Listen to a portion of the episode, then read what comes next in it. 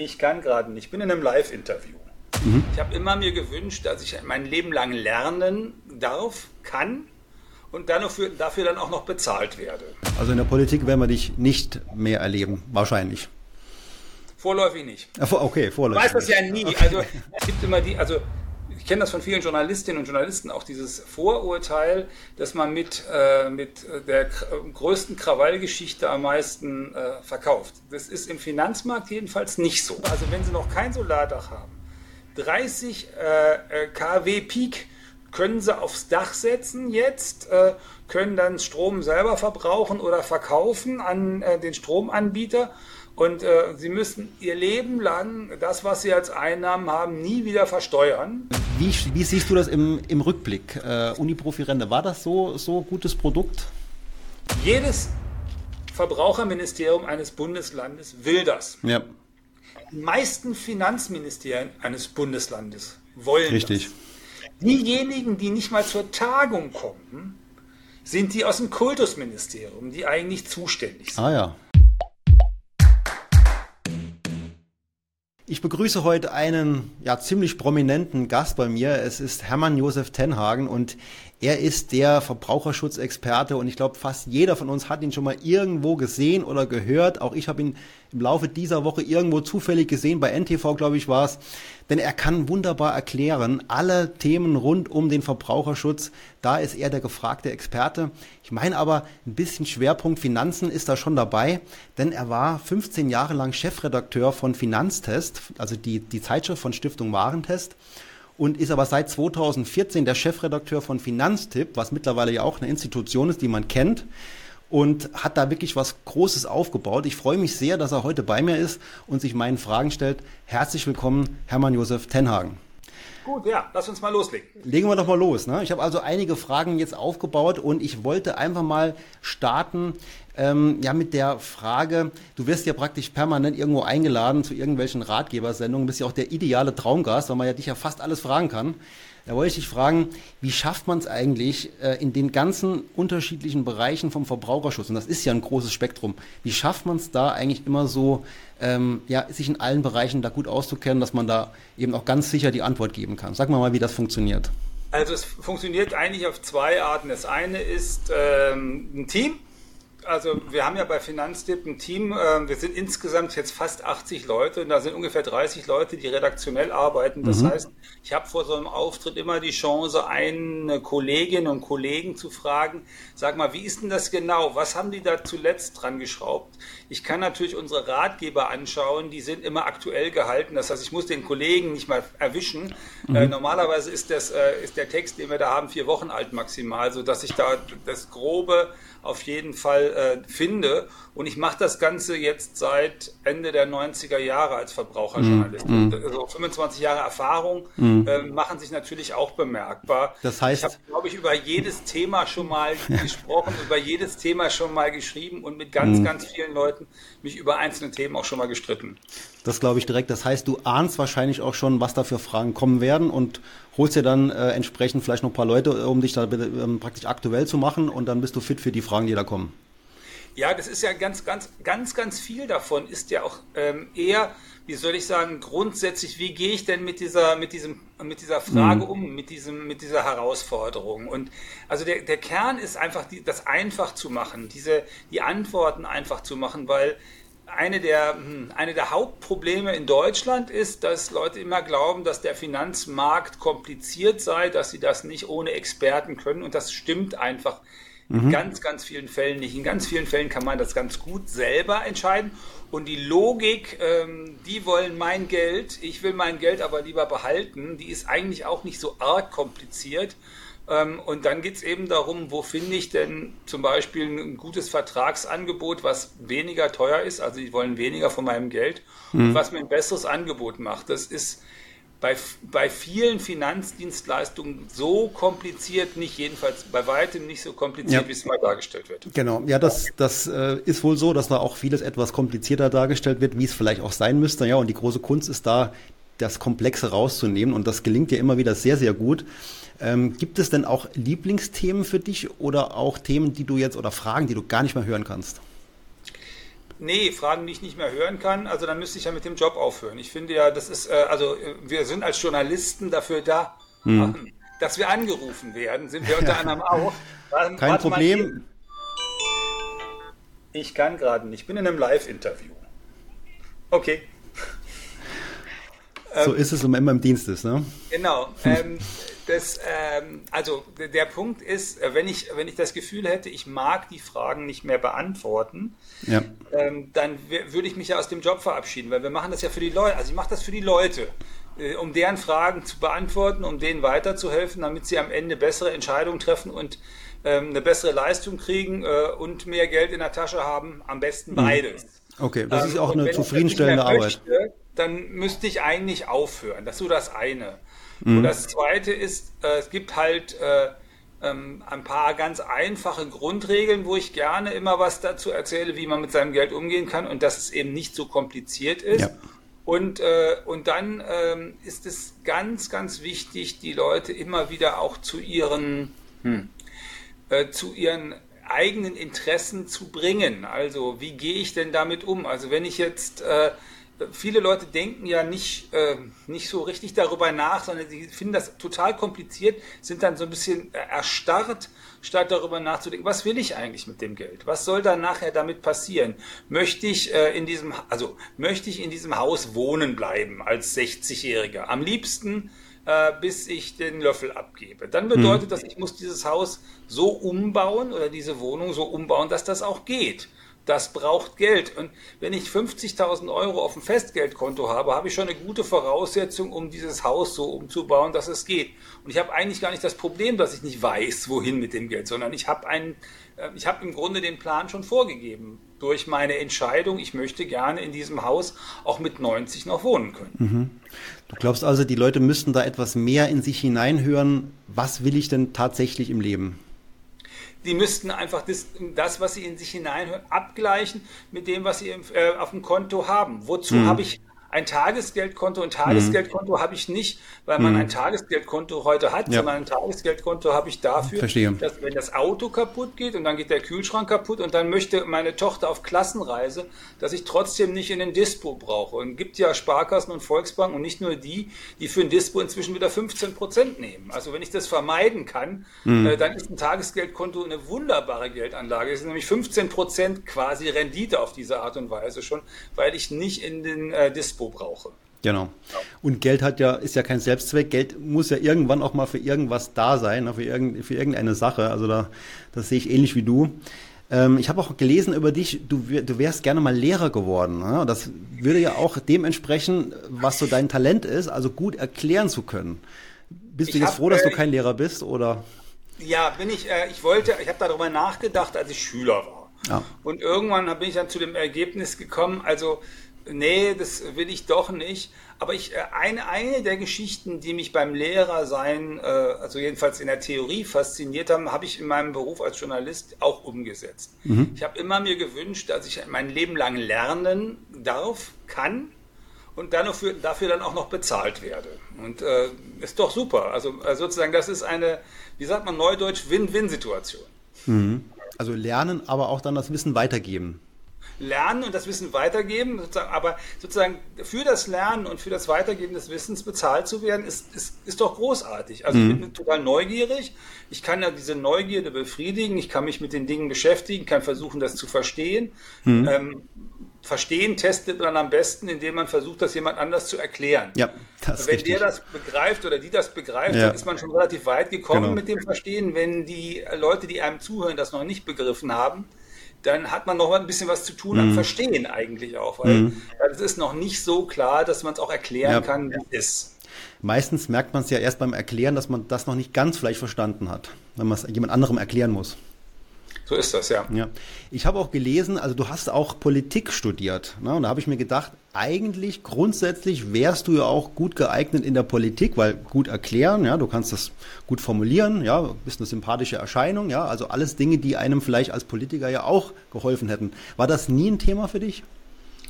Äh, das war erstmal kein Thema für mich, weil ich habe damals Politik tatsächlich studiert, weil ich verstehen wollte, wie unser System funktioniert. Hast du es verstanden? Ähm, weil ich war immer, bin zu dem Ergebnis gekommen, also das ist nicht optimal. Mhm. Leute, die wenig Geld haben, denen wird zu wenig geholfen. Manche Leute verdienen irre viel Geld und müssen nicht hinreichend viel Steuern zahlen. Äh, das ist alles noch nicht so, wie, ich, wie man sich das vorstellt. Also wie ich mir das als Teenager so als gerecht vorgestellt habe. Und das, äh, da, sozusagen die Logik war für mich, okay, jetzt muss ich mal verstehen, wie das funktioniert, mhm. weil wenn ich verstehe, wie es funktioniert, dann kann ich es auch verändern. Ähm, und das war sozusagen ein Teil davon. Und der zweite Teil äh, davon ist die Frage, wie verändere ich denn am einfachsten? Und nun könnte man auch sagen, man geht in eine Partei und versucht als Politiker oder Politikerin Sachen zu verändern. Ähm, wie soll ich sagen, ich bin, bin ja sehr neugierig und manchmal ist das ja so, dass das nicht immer so ist, äh, wie die Partei sich das vorstellt. Und Parteiräson wäre, glaube ich, nicht das, äh, das Projekt, wo ich gut mit klarkäme. Von mhm. daher ist Journalismus ähm, viel, viel besser, weil da kannst du immer wieder aufs Neue mhm. versuchen, auf den Boden zu kommen und rauszufinden, wie es ist und den Leuten dann tatsächlich zu sagen, wie es ist. Und vor allen Dingen auch, und das finde ich, finde ich ganz wichtig am äh, Journalismus, den Leuten zu helfen, damit auch gut umzugehen.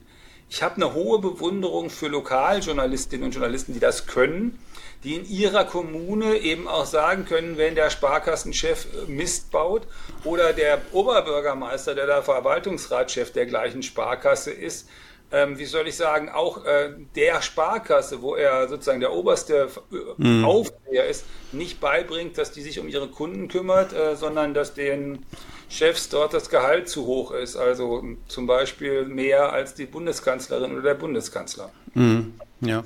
Ja gut, in der Politik kann man dann vielleicht doch direkt noch etwas mehr bewegen zunächst, aber gut, indirekt über Journalismus ist es auch möglich, ja, indem man die Leute aufklärt und da vielleicht Druck erzeugt auf die Politik. Ja, das, also, das ist ja immer so eine, so eine also wie gesagt, mir tu, ich finde erstmal aufklären mhm. ist super, ne? den Leuten selber helfen, dass sie es verstehen können und dass sie es dann äh, verändern können und äh, das ist mein Weg die letzten 30 Jahre gewesen, ich habe mich nie davor gescheut, also wenn, wenn Politik, äh, also demokratische Parteien äh, mich eingeladen haben, um ihnen nochmal zu erklären, wie, wie aus der Sicht eines Verbrauchers sich also ein Sachverhalt darstellt, das mhm. nochmal zu erklären und vielleicht auch mal einen Hinweis zu geben, äh, wie, wie das besser funktionieren könnte. Das kann man ja immer machen, als aufgeklärter Bürger und als, als, auch als Teil dieses Gemeinwesens, wo man ja den ähm, den Politikerinnen und Politikern auch dabei helfen kann, äh, vernünftige Entscheidungen zu treffen. Okay. Also in der Politik werden wir dich nicht mehr erleben, wahrscheinlich. Vorläufig nicht. Okay, vorläufig. Ich weiß das ja nie. Okay. Also, also, ich bin als Journalist, ich, als ich als Journalist anfing, gab es ja Leute, die sagen, na, was planen wir denn fürs übernächste Jahr? Und ich habe damals immer gesagt, scherzeshalber als junger Mann, übernächstes Jahr könnte ja tot sein. Also lass uns mal mhm. über die nächste Woche nachdenken. Also du hältst ja alles so ein bisschen Und, offen. Äh, ich, bin, ich bin jetzt 60, aber ich habe ja noch ein bisschen Zeit. Also mein Papa ist 93, da kann man noch ein paar Dinge tun in der Zeit. Auf jeden Fall. Ne? Also in der Politik beginnt ja die Karriere, die, die Karriere erst im höheren Alter meistens. Ne? Also von daher könnte da noch was kommen bei dir. Also wir werden es ja sehen. Ne? Wir beobachten das mal was da noch kommt. Da bist du aber noch weiterhin auch tätig, ja auch in wichtigen Ämtern, wie jetzt habe ich gesehen, äh, im Aufsichtsrat der TAT und im Aufsichtsrat ja. bei Greenpeace, wenn das stimmt. Ja. Okay, was macht man denn da so? Naja, also ich bin von Hause aus, äh, ich, äh, äh, bei der Taz äh, sorge ich dafür, dass der Arbeitgeber, der mir den Weg in den Journalismus geebnet hat, der mir ermöglicht hat, als junger Journalist äh, tolle Arbeit zu machen, alles schon zu können, also Minister zu interviewen, mhm. sozusagen mich mit den großen Fragen zu beschäftigen, dass der ähm, so, immer weiter existiert und als äh, publizistische Instanz weiter existiert. Aufsichtsräte sind ja dafür da, dafür zu sorgen, dass der Laden äh, weiterläuft und dass der Laden wirtschaftlich weiterläuft. Und das ist der, die Aufgabe, die ich bei der Taz habe. Das ist übrigens auch die Aufgabe bei Greenpeace. Äh, wenn man wenn es Greenpeace nicht gäbe, müssten sie erfunden werden. Und äh, auch die müssen aber natürlich ähm, sozusagen ähm, ordentlich strukturiert sein. Muss, man muss gucken, dass das vernünftig alles funktioniert und dass da äh, nichts in die Grütze geht nach Möglichkeit, was man mit, mit äh, mit Organisation äh, verhindern kann, dass es in die Grütze geht. Wie viele ähm, Aufsichtsräte gibt es da? Als man sich das anders als man sich das vorstellt, ist man als Aufsichtsrat normalerweise nicht dabei, also jedenfalls ich nicht, irgendwie operativ zu sagen, aber ihr müsst jetzt aber bitte diese Kampagne mhm. machen und ihr müsst euch mit jenem Thema beschäftigen. Mhm. Das ist nicht der Job, sondern der Job ist zu sagen, okay, wie sorgen wir dafür, dass die 600.000 Leute, die bei Greenpeace sind, mehr als in jeder Partei in Deutschland, soweit ich dazu überblicken kann, äh, dass die, die da gespendet haben, die haben ja eine Vorstellung davon, dass dieses Spendengeld vernünftig eingesetzt wird. Ist eine gemeinnützige Organisation auch. Ähm, mhm. Das heißt, da gibt es also auch noch erhöhte Standards, äh, was das angeht, dass das Geld vernünftig eingesetzt wird und da gucken wir danach. Und bei Greenpeace in dem Fall ist es auch so, dass ungefähr die, fast die Hälfte des Geldes tatsächlich äh, in internationale Arbeit geht. Das heißt, damit wird Umweltarbeit in Brasilien oder in China oder in Südostasien oder Lateinamerika oder wo auch immer sonst finanziert. Und auch da muss man natürlich darauf achten, dass das vernünftig funktioniert. Mhm. Wie viel Aufsichtsräte gibt es denn da? Kann man da, muss man sich da abstimmen Sieben. mit denen an? Sieben? Okay. Ja. Also bei der Taz sind wir zu dritt mhm. und bei Greenpeace äh, sind wir zu siebt. Und natürlich stimmst du dich ab. Und es ist übrigens ein Ehrenamt. Mhm. No money whatsoever. Mhm. Okay, ist ja auch ein wichtiges Thema, also. Ja, ja, natürlich, muss auch so sein. Mhm. Also in der Rolle, in der ich bin, äh, finde ich, äh, sollte ich keine äh, bezahlten Ehrenämter wahrnehmen. Also auch keine, wo, wo es so eine, so eine Aufwandsentschädigung gibt, das mache ich nicht. Wie siehst du denn jetzt als jemand, der mit, mit Greenpeace da auch verbunden ist, so die aktuelle Tendenz letzte Generation? Ist das zu viel für dein, jetzt für deinen Geschmack oder ist das schon der richtige Weg? Also ich verstehe die jungen Leute gut ehrlich gesagt, wenn, wenn die Menschen um 60 sich alle um ihr Tagesgeldkonto äh, sorgen und die Leute um die 20 sich um die Zukunft des Planeten, dann ist meine Sympathie bei denen, die sich um die Zukunft des Planeten sorgen. Ähm, das ist so. Ähm, ob die konkreten Aktionen der jungen Leute tatsächlich dazu beitragen, dass wir alle besser begreifen, dass es um hm. die Zukunft des Planeten geht und dass wir da vielleicht das eine oder andere ändern müssen. Da habe ich so meine Zweifel und das ist, das ist natürlich eine Diskussion, die man auch als Aufsichtsrat führt. Äh, machen, mhm. Macht ihr euch eigentlich verständlich? Ja. Ähm, ist das und, der richtige Weg? Gesagt, Greenpeace macht sich verständlich. Manchmal sind sie vielleicht sogar inzwischen zu nett. Ähm, äh, für, Im Vergleich für zu denen, Dinge, man, ja. wo man vielleicht mal Dinge deutlicher auch sagen könnte, wenn man denn schon Greenpeace ist. Hm. Aber da war doch vor kurzem eine große Aktion von Greenpeace zum Thema Bitcoin, stimmt's? Ja, aber also jetzt, da geht es ja bei denen eher also ähm, um, um Finanzmärkte. Wie kann man Finanzmärkte so gestalten, dass die auch äh, der Fort, dem Fortbestand unseres Planeten dienen? Und es ist ja auch ganz äh, interessant zu sehen, dass die also einen äh, doch relativ renommierten Fondsmanager bei einer großen Fondsgesellschaft eingekauft haben, der sich bei denen um um genau dieses Thema kümmert. Also wie können wir darüber nachdenken, äh, dass Geldanlage zu vernünftigen Zwecken eingesetzt wird. Mhm. Okay, aber das Thema Krypto, da wollen wir später noch aufgreifen. Ja. Jetzt würde ich ganz gerne nochmal ähm, so zurückblicken mit dir ähm, auf die Entstehungsgeschichte von Finanztipp. Also wie, wie kommt denn das, dass jemand, der Chefredakteur ist bei, bei Finanztipp, was ja auch unheimlich renommiert ist, ähm, so diesen Schritt wagt, jetzt nochmal zum Start-up zu gehen. Also Finanztipp war ja wirklich damals ein kleines Start-up ja, und ein wirkliches Abenteuer. Was, was hatte ich denn da geritten damals? Oh, was mich geritten hat, war relativ einfach. Finanztest ist super und die Kolleginnen und Kollegen haben eine super Arbeit gemacht. Ich fand nur, wir waren viel zu wenig im Netz.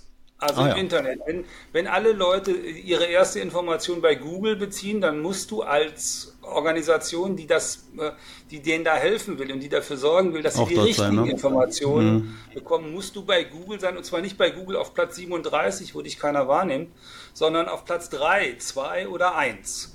Und das war mit der Stiftung, ähm, also vor zehn Jahren, einfach schwierig. Da habe ich eine lange Diskussion intern auch gehabt. Äh, ähm, zumal sie also Finanztest als Marke im Netz gar nicht stattfinden lassen wollten, ähm, nur test.de. Was waren die das Bedenken? Schlecht, Datenschutz? Wenn man Lippenstift oder? und äh, Lebensversicherung auf der hm. gleichen Webseite sucht man einfach nicht. Ja. Ähm, und das war einfach zu wenig und nachdem diese, das hat mich äh, ähm, angestrengt. Ja. Und dann gab es äh, dieses Angebot, ich könnte mich doch mal mit, äh, mit, äh, mit dieser Idee Finanztipp beschäftigen. Und es gab zwei Dinge, die mich gleich am Anfang äh, fasziniert haben. Äh, die beiden Gründer, äh, die also erstmal das Geld auch zur Verfügung gestellt haben, ähm, haben äh, sehr klar äh, gesagt, dass die Leute eigentlich Informationen, Lösungen wollen. Im Finanzmarkt wollen die Leute Lösungen. Es gibt immer die, also ich kenne das von vielen Journalistinnen und Journalisten, auch dieses Vorurteil, dass man mit, äh, mit der größten Krawallgeschichte am meisten äh, verkauft. Das ist im Finanzmarkt jedenfalls nicht so. Mhm. Da wollen die Leute eine Lösung haben. Wenn du denen schreibst, alle Banken beraten schlecht, machst das auf dem Titel und du willst 8 Euro für das Heft haben, dann sagen die Leute, ja, wozu soll ich denn 8 Euro bezahlen, um zu wissen, mhm. dass alle Banken schlecht beraten? Brauche ich mhm. nicht. Mhm. Tun die einfach nicht. Die Leute mhm. wollen tatsächlich Lösungen. Das hatten die beiden, ja, Robert und möglichst Markus, konkret. begriffen, möglichst konkrete Lösungen. Mhm. Und das Zweite ist, dass sie gesagt haben, sie wollen das kostenlos anbieten. Also, und das fand ich nun auch faszinierend, weil eins meiner, meiner Vorurteile, wenn du so willst, ähm, war immer oder ist, dass viele Leute, die besonders davon profitieren würden, wenn sie diese Finanzinformationen zur Kenntnis nehmen würden, wenn sie das lesen würden, ähm, dass die nicht bereit sind oder auch nicht in der Lage sind, zum Teil finanziell, äh, sich die Informationen äh, zu kaufen. Mhm. Und wenn das dann kostenlos angeboten wird, dann ist das erstmal super. Das waren die beiden wichtigen Punkte vorneweg. Und dann war also du wolltest was bewegen, also mehr bewegen ja, als bisher das war ja die, die Idee mit, äh, warum, also im, warum ins Netz? Äh, ne, warum bei Google auf Platz 1 sein nach Möglichkeit äh, mhm. zum Stichwort äh, Tagesgeld oder so. Ähm, und äh, da, da wollte ich was bewegen und ähm, da waren die, also sozusagen, das war von den beiden äh, Gründern eine gute Idee, fand ich eine super Idee zu sagen, okay, wir machen das erstens kostenlos und zweitens, ähm, wir wollen tatsächlich also denen die Lösungen anbieten. Das mhm. fand ich auch beides völlig richtig. So dann ist die Frage, wie glaubwürdig sind die denn? Also wenn da zwei äh, Leute, die äh, schon wirtschaftlichen Erfolg gehabt haben mit anderen Firmen, wenn die auf dich zukommen und sagen, sie wollen sowas machen, ähm, hm, glaube ich denen das jetzt oder wollen die dann hinterher sozusagen noch, noch eine neue Firma haben, bei der sie dann auch viel Geld verdienen wollen? Und dann war, das war ein Teil der Diskussion vorneweg. Und dann haben die beiden gesagt, nee, nee, das ist nicht das Ziel. Dann habe ich gesagt, ja, damit man euch das glaubt, müssen wir das aber formalisieren. Und dann haben wir da aus der GmbH, die es schon gab, eine gemeinnützige GmbH gemacht. Also die wollten unbedingt dich haben, ne? Die wollten unbedingt dich ja, haben. Genau. Und die, das hatte dann den Charme, also eine gemeinnützige GmbH, das ist ja dann so, die darf ja keine Gewinne an die, an die Eigentümer abführen. Mhm. Und das war für mich erstmal äh, ein Wort, da kann man mit umgehen. Und dann haben die tatsächlich äh, auch Millionen erstmal als ähm, sozusagen unbesicherte Nachrangdarlehen in diese GmbH gesteckt, damit wir das aufbauen konnten. Und äh, dann haben wir das auch gemacht und dann ist das groß geworden. Und äh, dann haben wir zwischendrin überlegt, äh, wie kann das denn jetzt weitergehen und äh, wie kann man das verstetigen. Und inzwischen ist das Ganze eine gemeinnützige Stiftung mit dem, ähm, mit dem Ziel, äh, Finanzinformationen für mhm. Verbraucherinnen und Verbraucher bereitzustellen. Ja. Und das heißt also, diese gemeinnützige GmbH ist quasi in die Ewigkeit perpetuiert, wie das so mit Stiftungen ist. Ist, ist jetzt Eigentum der Stiftung, ne? Also ist Eigentum von der Finanzstiftung. Genau dieser Stiftung, sodass das auf alle, auf alle mhm. Ewigkeit äh, festgelegt ist, äh, dass wir da ähm, nur vernünftige Sachen machen können mhm. und äh, damit niemand anders reich ja. wird, sondern hoffentlich alle, alle da draußen ein ganz klein bisschen reicher. Ja, also das gehört der Stiftung, hundertprozentige Tochter und die ist, ähm, der Zweck ist Finanzbildung und Aufklärung, ne, genau. in die Richtung. Aber trotzdem, genau. es war doch damals schon ein Wagnis, oder? Also du konntest da ja damals nicht 100% wissen, ob das funktioniert. Also es war schon Abenteuer. Nee, das konnte ich nicht, aber, hm. aber also mein Gott, wenn man, wenn man nichts wagt oder wenn man ja, nichts ich bin da ganz dann bei dir. nichts bei Haus. Ja. Und ich habe ja. mit meinem Papa gesprochen, also ich komme aus vom Bauernhof. Hm. Und ähm, habe dem ähm, nochmal erzählt, wie das so ist mit dem Internet. Und im Internet beschäftigt er sich nicht mit. Aber die, den, die, äh, das Beispiel, was ich ihm gesagt habe, hat er verstanden. Ich habe gesagt, also wenn du eine Zeitschrift machst, dann hast du im Augenblick jedes Jahr, wenn, selbst wenn du erfolgreich bist, immer ein bisschen weniger Auflage. Mhm. Ähm, und stattdessen gehen die Leute ins Netz äh, lesen. Hättest du denn einen Bauernhof weitermachen wollen, du würde jedes Jahr eine Kuh weniger melken darfst? Äh, da hat er gesagt, nee, hätte ich auch nicht machen wollen. Und, äh, okay. äh, ja, genau, das war der Punkt. Ja, aber ähm, du bist ja eigentlich ziemlich überzeugend, finde ich. Konntest du das damals nicht bewegen dort? Ähm, die zu überzeugen oder was waren die Bedenken eigentlich? War das Datenschutz? Wir wollen nicht ins Internet? War das der Grund, warum man das Nein, damals? Nein, das ist, das ist immer, also du musst dir immer vorstellen, äh, äh, so eine Organisation, die, äh, die hat ja mit irgendwas große Erfolge gehabt. Und ähm, sozusagen die Stiftung Warentest hat große Erfolge mit ihren Inhalten gehabt mhm. und hat die immer noch mhm. und hat diese Erfolge aber mit einem, äh, mit einem Konzeptzeitschrift ja. gehabt. Und die ganze Struktur, damals noch mehr als heute, ist auf dieses Konzept Zeitschrift, was erfolgreich war, zugeschnitten. Und so ein Konzept zu ändern und was neu zu machen, hm. ist ähm, schwierig. Und es geht immer viel besser auf der grünen Wiese, nochmal was neu zu denken und neu zu konzipieren als in so, aus so einer Struktur. Und das war der Grund damals. Und ich, wie gesagt, also ich, ich mag meine alten Kolleginnen und Kollegen nach wie vor. Die machen ja. inhaltlich ja. auch eine gute Arbeit. Da Absolut, ja. kein, gar, keine, äh, gar kein Dissens eigentlich. Mhm. Aber äh, es war damals mit dem, mit, dem, mit dem Internet und dann auch mit Finanztest war das nicht mhm. so möglich und dann kommt da was bei raus. Ich glaube, da hat man mittlerweile auch ein bisschen umgedacht ne, und hat da auch sich etwas mehr digitalisiert noch. Ähm, aber damals wäre jetzt rückblickend auf jeden Fall auch der richtige Zeitpunkt vielleicht gewesen, da mehr anzugreifen. Ne? Aber gut, dann hat sich die, haben sich die Wege halt getrennt, freundschaftlich dann. Ne? Und jetzt ist eben Finanztipp mittlerweile ja auch einer der ganz großen Anlaufstellen neben Stiftung Warentest und bei den Verbraucherzentralen ähm, ja, ganz interessant, da mal mit dir drüber zu reden, wie das damals war. Es war ja schon ein Aufregerthema damals. Ne? Wie, wie kann der jetzt von, Finanztipp da, von, von Finanztest da weggehen? Ähm, Habe ich jetzt gelesen im Nachhinein. War, glaube ich, jetzt äh, nicht bei allen so ähm, auf äh, ja, das freudige. gab schon Leute, die das nicht so nicht mhm. so toll fanden. Aber ja, jetzt mal ganz ehrlich, also wir sind jetzt im Augenblick bei 60, 70 Millionen Seiten aufrufen. Mhm. Also Besuche von irgendwelchen Ratgebern jeden pro, Monat. Pro Monat. Mhm. Nee, nee, im, im Jahr. 60 Im Jahr. bis 70 Millionen Seitenaufrufe von den Ratgebern, also die werden 60 bis 70 Millionen Mal mhm. aufgerufen. Wir haben einen Newsletter, der wird jede Woche mhm. ein, an 1,25 Millionen Menschen verschickt und von ähm, irgendwas zwischen 450 und 600.000 Leuten aufgemacht. Mhm. Das sind einfach, äh, das ist, das ist mal ein Wort. Also die Leute lesen das ähm, und äh, das ist das, äh, was man als Journalist ja nur wollen kann. Wenn wir, die, wir machen die Informationen ja nicht fürs Tagebuch. Mhm. Also, mhm. sondern wir machen das, damit die Leute das zur Kenntnis nehmen können. Und wenn ich eine Möglichkeit habe, vielen Leuten das zur Kenntnis zu bringen äh, und denen damit weiterzuhelfen, dann tue ich das. Und das ist natürlich auch der Grund, warum wir immer intensive Medienarbeit gemacht haben. Also warum, ich mache ja ARD, ZDF, ähm, RTL, Sat 1, was auch immer, ähm, viel Radio auch, ähm, um, und immer mit dem gleichen Ziel. Ich möchte, dass die, dass die äh, Bürgerinnen und Bürger eine Chance haben, die Informationen zur Kenntnis zu nehmen und damit zu arbeiten und äh, ihr eigenes äh, finanzielles Wohlergehen da auf die Art und Weise zu befördern. Mhm.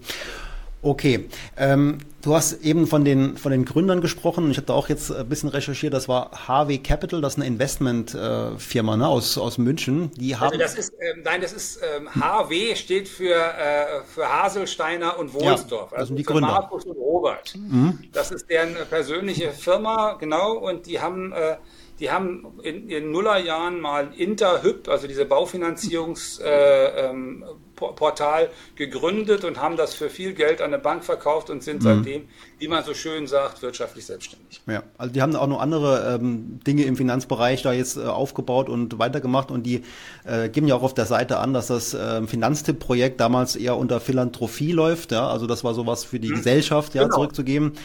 Gibt es ja noch Kontakt zu den Gründern oder ist das vollkommen losgelöst von denen jetzt? Nein, nein, äh, die sind äh, sehr aktiv, die helfen auch äh, weiterhin. Die sind als Zero-Dollar-Mann, wie man so schön sagt, auch sehr aktiv. Vor allen Dingen Markus. Mhm. Ist, äh, ist, Markus ist das ein Riesenprojekt, dem ist das total wichtig. Und er freut sich wie Bolle, dass das so gut funktioniert und versucht uns dann auch immer weiterzuhelfen. Okay.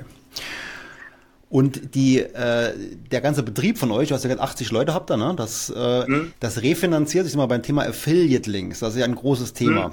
Da wollen wir auch noch kurz drüber reden. Das heißt, ähm, ihr kostet ja nichts, ihr, ihr habt ähm, viele Informationen mhm. für die Leute, sehr konkret, wie du ja sagtest. Die Leute wollen es ja konkret. Und er verdient dann aber, und da wollen wir drüber reden, wenn die Leute eben auf irgendeine Empfehlung klicken. So, jetzt liegt natürlich der Verdacht sofort im Raum, mhm. ja, hier, die sind fremdgesteuert. Jetzt läuft das aber bei euch nach einem Prozess, der ist irgendwie getrennt voneinander. Wenn du das vielleicht mal noch erklären könntest, wie das funktioniert. Ja, das ist relativ einfach. Der Redakteur oder die Redakteurin ähm, stellt fest, es gibt also eine, eine, Frage, wie komme ich an eine vernünftige Haftpflichtversicherung.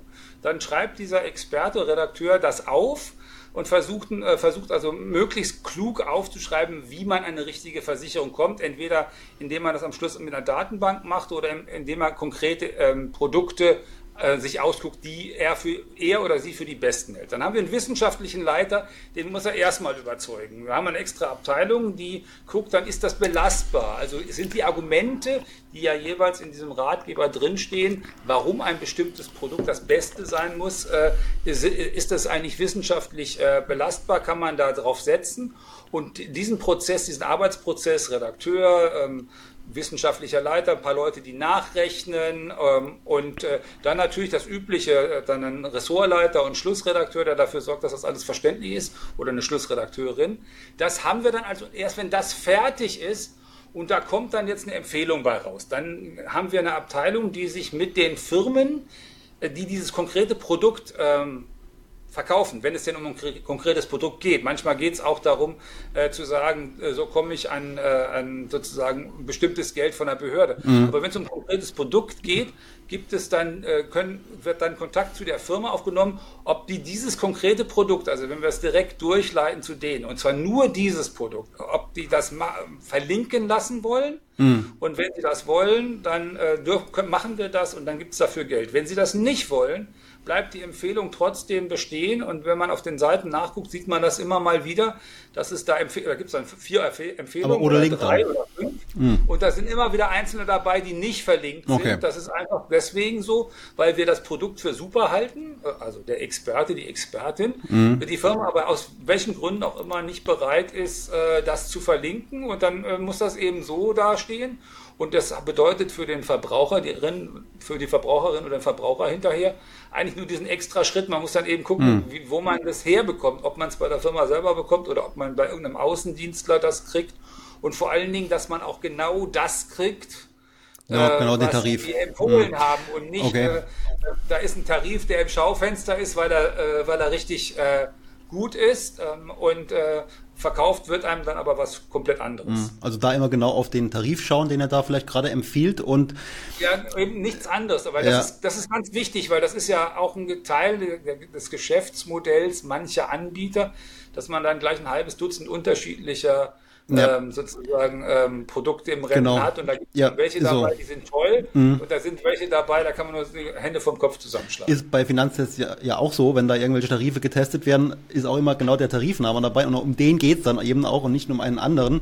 Das heißt, genau. das setzt da auch so ein bisschen vielleicht auf die, auf die, also beziehungsweise das Argument ist halt, die Leute sind vielleicht träge, sind da jetzt zwei ähm, Anbieter genannt, der eine ist verlinkt, der andere nicht, dann wird wahrscheinlich der Großteil auf den Verlinkten gehen, weil es dann eben einfach bequemer ist, dahin zu kommen. Das ist, ja, ja, also ich meine, das entscheiden wir ja nicht. Ja, das entscheidet Weil, der äh, Anbieter, äh, ob er das bezahlt. Das, genau, das entscheidet der Anbieter und wenn der Anbieter sagt, nee, will er nicht, äh, mhm. dann was sollen wir machen? Äh, da machen wir jetzt keine Boxsprünge, sondern wir sagen einfach nur, erstmal, wir, wir sagen nur, was wir empfehlen können und äh, dann müssen die Anbieter entscheiden, ob sie ähm, mhm. der Meinung sind, dass sie da diesen Verlinkungsweg gehen wollen. Ja, ist ja für euch wichtig, dass die Bereitschaft auch bleibt, bei den Anbietern das zu tun, weil sie ja wissen vielleicht, ja, die listen mich auch so, aber die setzen dann vielleicht auf die Trägheit der Leute, die dann halt vielleicht eher zu dem gehen, der verlinkt ist dann, ne? Ja, ähm, ich glaube, also, also ich glaube, das ist ein bisschen tatsächlich so äh, wie bei, bei der Stiftung, die machen ja Qualitätsurteile. Ne? Und dann schreiben die das irgendwo auch drauf. Und sozusagen diese, diese hm. Art von Verlinkung genau, äh, sorgt halt mhm. auch dafür, äh, dass äh, die ähm, dass die Anbieter das, das ganz gerne machen. Es gibt nur einen Aspekt, den wir dann immer mal wieder hören, und da gibt es dann auch den einen oder anderen Anbieter, der sagt, nee, brauchen wir nicht mehr, weil wir informieren ja die Leute gut. Und da, es kommt auch schon mal dabei heraus, dass so ein Anbieter ein Geschäftsmodell hat, wo das Produkt tatsächlich wunderbar ist und im Schaufenster steht, aber die Idee dahinter ist eigentlich, äh, dass der Kunde dann an anderer Stelle das Geld im Laden lassen soll. Und äh, unsere äh, Leserinnen und Leser, die dann da kommen, sind oft so gestrickt, dass sie das Geld aber an der anderen Stelle im Laden nicht lassen, sondern sagen, ich nehme dieses wunderbare Produkt gerne mit. Ähm, und, äh, aber ich bin überhaupt nicht willens oder mhm, bereit, mhm. jetzt irgendwie an anderer Stelle bei euch das Geld dazulassen für irgendwas, was ich gar nicht haben wollte. Ähm, und von daher kommt es schon mal vor, es gibt auch tatsächlich diese Begründung, das ist ja ganz äh, kurzweilig, äh, dass der einer sagt, nee, rechnet sich nicht. Hm. Verstehe. Also ähm, die wollen dann gern, durchaus gerne weiter empfohlen werden, ist auch für die Reputation gut, aber sie wollen nicht mehr von diesen Kunden, weil die Kunden, die, die von uns kommen, die rechnen. Sind die preissensible, ne? Ja, die sind dann vernünftig aufgeklärt. Genau, so muss es ja auch eigentlich sein, ne? der aufgeklärte Verbraucher. Äh, es gibt nämlich da jetzt auch bei Wikipedia, das ist ja nach wie vor so die Stelle, wo man immer wieder drauf eingeht. Da steht drin, weiß nicht, ob du das weißt, ähm, für Außenstehende nicht wirklich nachprüfbare äh, behauptete Trennung zwischen redaktioneller Arbeit und Erlösorientierung ist ein Hauptkritikpunkt an der vermeintlichen Unabhängigkeit des Unternehmens. Ne, weil das, hier, ähm. was du ja sagst, das, das sagst du uns, aber es wird ja von außen nicht so richtig ersichtlich, dass man das überprüfen könnte. Deswegen dachte ich mir. Ja, doch. okay. Wie? Ja, also ich meine, wir haben einen Redaktionskodex, auf den sind alle Mitarbeiter verpflichtet. Also ein Mitarbeiter, der sich mit bestimmten Aktien beschäftigt und bestimmten Anlageformen, der darf die nicht besitzen. Der darf auch keine Ehefrau haben, die in dem Bereich unterwegs sind. Also wir sind da recht streng, was das mhm. angeht und das arbeitsvertraglich kodifiziert. Also das ist schon, da gehen wir schon ganz, mit relativ harten Bandagen rein. Und es steht unter jedem Produkt, wie wir zu dieser Empfehlung gekommen sind. Das kann man alles nachvollziehen. Also das finde ich. Ähm, Steht in Wikipedia so drin. Bitte? Steht in Wikipedia dann, diese Kritik, die Hauptkritik. Ja, das, ist, äh, äh das wird, glaube ich, das ist ein Zitat, glaube ich, an der Stelle. Und das ist, äh, ähm, also es, es, gibt, äh, wir haben immer mal wieder, äh, wie soll ich sagen, ähm, Auseinandersetzungen mit ähm, Leuten im Vertrieb von bestimmten Produkten, die, die das nicht so schön finden bei uns. Mhm. Ja, die Verlierer, die nicht empfohlen werden, ne? Ja, das ist, das ist halt so. Ja, klar. Naja, ist normal, dass man da immer auch ein paar Kritiker hat. Äh, ich wollte dich mal jetzt noch so ein paar Themen äh, aus der Finanzwelt noch äh, dich fragen dazu, weil mich das auch interessiert, äh, wie du dazu stehst.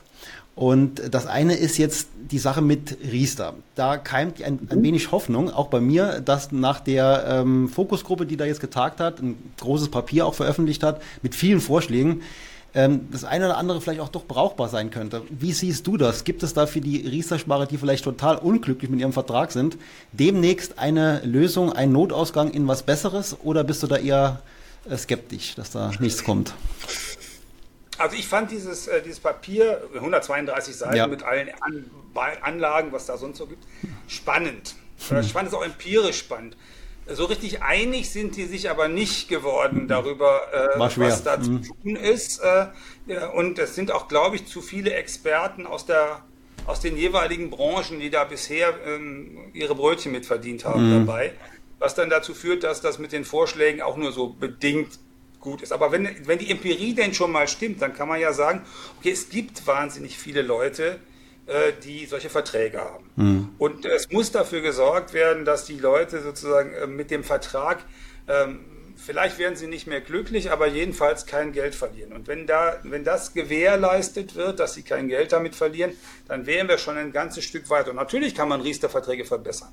Das Einfachste wäre, auch bei der Kostenseite dafür zu sorgen, dass die Kosten nicht aus dem Ruder laufen. Schließlich wird da Steuergeld genommen, um diese Verträge mhm. zu, ähm, zu fördern. Ja. Und äh, wenn Nicht der Staat schon hingeht und sagt, äh, wir wollen das fördern, dann kann er auch äh, Standards definieren und sagen, ähm, wir gucken uns das mit, dem, mit den Kosten nochmal an. Ich meine, der, die BaFin, also die Finanzaufsicht, hat ja letzthin gesagt, sie findet ja, also ein Produkt eignet sich nur dann für die Altersvorsorge, wenn es äh, mindestens Kosten erwirtschaftet und Inflation. Ähm, und dann wäre man jetzt, also die haben dann damals noch von 2% mhm. Inflation. Jetzt ist es schon schwieriger, ne? Mhm. Inflation nachgedacht. Mm. Dann muss das Produkt vielleicht 4 oder 5% erwirtschaften, damit das vernünftig ist, also wenn man Kosten und Inflation nimmt. Und ganz viele Produkte tun das nicht. Und äh, das könnte ja der Staat, der könnte ja sagen, dann gibt es dafür keine Förderung mehr. Ähm, und dann kann, da können die Kunden zu den anderen Produkten gehen. Und wenn man dann auch noch dafür sorgt, dass nicht wieder Provisionen gezahlt werden müssen beim Wechsel, würde das dazu führen, dass die Produkte, die gut sind, größer werden. Das heißt, die Kosten, die dann notwendig sind, können sich dann auch mehr Kunden verteilen. Das könnte sogar noch günstiger werden. Und diejenigen, die keinen guten Job gemacht haben, die kriegen wenigstens kein weiteres Steuergeld mehr dafür und äh, das landet äh, tatsächlich möglichst bei den Kunden. Also da geht schon was. Ginge auch immer. Ich meine, immer an, in anderen Bereichen ist das so. Ich Beispiel, was ich komme ja aus der Landwirtschaft, habe ich eben schon mal mhm. erzählt. Äh, was den Antibiotikaeinsatz angeht, da haben die zum Teil so Regelungen, dass, äh, Tierarzt, äh, dass der Amtstierarzt dann bei den Unternehmen immer zu Besuch kommt, wo besonders viel Antibiotika pro, ähm, äh, pro Tier eingesetzt wird. Mhm. Man könnte sich natürlich auch vorstellen, dass die Finanzaufsicht alle drei Monate den Versicherer umflügt, der besonders viel Geld äh, von seinen Kunden für Kosten haben mhm. will. Das würde dazu führen, dass sich der ein oder andere Versicherer überlegen will, er, entweder er will nicht dauernd umgepflügt werden oder andersrum, er guckt mal, was man, was man mit den Kosten machen kann. Und das, also solche Mechanismen wären also, denkbar und wären auch wünschenswert. Der, der reine Kostendeckel hätte für dich gereicht jetzt, wenn man sagt, man macht einen Kostendeckel maximal so und so nee, viel? Nee, nee, der Kostendeckel hätte nicht gereicht, aber der würde schon mal eine Menge bringen. Ja. Das andere ist natürlich die Frage, die, die von Anfang an im Raum stand, ist, was ist mit dieser Garantie? Ja. Ähm, und da kann man natürlich trefflich drüber streiten, ob man so eine Garantie eigentlich äh, für einen Vertrag für 15 oder 20 oder 25 oder 30 Jahre wirklich braucht. Hm. Ähm, nun ist das so, die, die Anbieter haben ja darauf so reagiert, dass sie gesagt haben, sie, äh, sie, wenn es garantiert werden muss, dann müssen sie irgendwelche bestimmten Strukturen machen, weil sie sonst das nicht könnten. Die Kunden, die sollen jetzt künftig das ohne Garantie können. Ich persönlich würde den Kunden sagen, jo, das geht locker. Wir haben uns das angeguckt bei ETF-Sparplänen äh, oder ETFs konnte man, wenn man einen marktbreiten internationalen ETF auf dem mhm. MSCI gekauft hat, in den letzten 40 Jahren jeden 15-Jahres-Zeitraum im Grunde nehmen, ohne ja. jemals Verluste. nominal einen ja. Verlust gemacht zu haben. Ja. Auch niedriger Kosten. Das hätte man den Leuten auch anbieten können. Vielleicht kriegt man das ja auch noch hin, einen Riester reinen Fonds, äh, wo man mit ETFs sparen könnte, ähm, mhm. hinzu, hinzubauen. Das wäre ja durchaus eine Innovation. Ja. Äh, die, die, die, Versicherer und die Banken haben aber die Arme immer hochgerissen und haben gesagt, äh, sowas können sie nicht. Was aber daran liegt, dass sie eben auch so hohe Kosten haben. Die haben ja für so einen Fonds häufig Kosten gerechnet, die zehnmal so hoch sind wie das, was hm. ein ETF kostet. Und dann ist das halt schwierig. Ich glaube, was die Anbieterseite angeht, ist es schon so, dass die Bereitschaft da ist, auf die Garantie zu verzichten. Das, die Befürchtung ist halt dann, das geht zulasten der Kosten. Ne? Aber wenn man ja Kostendeckel macht und das mit der Garantie, dann könnte es ja vielleicht irgendwo äh, hinkommen. Ähm, aber jetzt. Also ich, die Frage ist, also wenn man das Papier liest, das ist ja ganz spannend. Äh, da gibt es ja die, diesen Vorschlag, könnte man das nicht sozusagen so machen, wie die Skandinavier das machen. Ja. Und die äh, Schweden und die Norweger. Die haben ja auch, äh, die haben sozusagen, da sucht der Staat eine, äh, eine Fondsgesellschaft mhm. aus, die das dann macht, die dieses Altersvorsorgegeld anlegt und die dafür sorgt, dass sich das mehrt. Und da geht es auch rauf und runter, was ja auch an der Börse ist, mhm. aber der Kosten, äh, die Kosten sind äh, bei, bei 10 Prozent dessen, was in Deutschland üblich ist. Ja. Ähm, das heißt, äh, aber das war jetzt nicht so richtig gewünscht von den Anbietern. Die wollen das lieber sozusagen auf der Individualebene weiterhalten.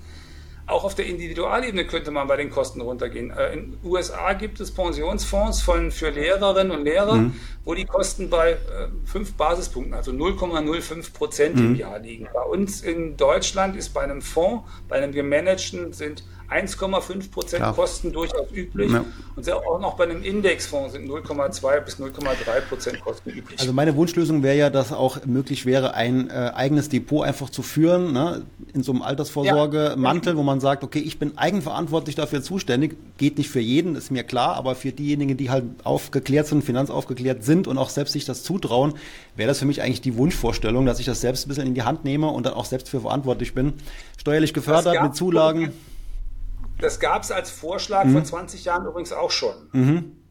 Und dann haben sich die damaligen Rot-Grünen nicht daran getraut, weil sozusagen in dem Prozess, als es um diese Frage ging, wie man Riester bauen kann, ist die Dotcom-Blase geplatzt. Ja, okay. Und das ganze schöne Anlegen mhm. an der Börse, was man sozusagen sich ja so vorgestellt hatte, weil in den 90er Jahren die Börse auch schön lief, mhm. äh, war gerade in den Jahren 2001 bis 2003, 2004 mhm. nicht, so, nicht so populär. Da haben sie sich ja. einfach nicht getraut, das zu machen, weil natürlich wäre das schön zu sagen, okay, du kannst das Geld da äh, reinmachen, du kannst das da vermehren, äh, du musst auch keine Steuern auf Renditen da bezahlen, in dem, solange du das da drin lässt, sondern erst, wenn du es entnimmst, also erst, wenn du zum Beispiel in Rente gehst und dann regelmäßig da Geld rausnimmst. Das ist, mhm. das ist, wäre ein guter Vorschlag. Auch der Vorschlag, der da drin steht, da sind sie sich sogar alle steht einig auch drin, gewesen. Ja. Mhm. Äh, man könnte äh, ja auch dafür sorgen, dass die Leute mit 65 oder 67 entscheiden können, ob sie das Geld alles auf einen Schlag genau. rausnehmen genau. oder ob sie das äh, monatlich mhm. machen oder ob sie es zum Beispiel am Anfang rausnehmen und dann hinterher sagen, okay, ich warte mit der gesetzlichen Rente bis 68 und mhm. verbrate das Geld in den ersten Jahren, dann kriege ich mit 68 sowieso einen ganzen Schluck mehr gesetzlicher Rente und auf die Art und Weise mhm. habe ich das auch ähm, ähm, vernünftig abgewickelt. Das kann man lässt sich alles denken. Das wäre ein bisschen mehr Eigenverantwortung. Mal sehen, was jetzt bei rauskommt. Also wird ja wahrscheinlich im Laufe des nächsten Jahres konkreter werden, ne? Mit dem. Ja, ich bin mal gespannt, ob die so weit auseinander, wie das im Einzelnen noch ist, mhm. wie weit die da jetzt kommen.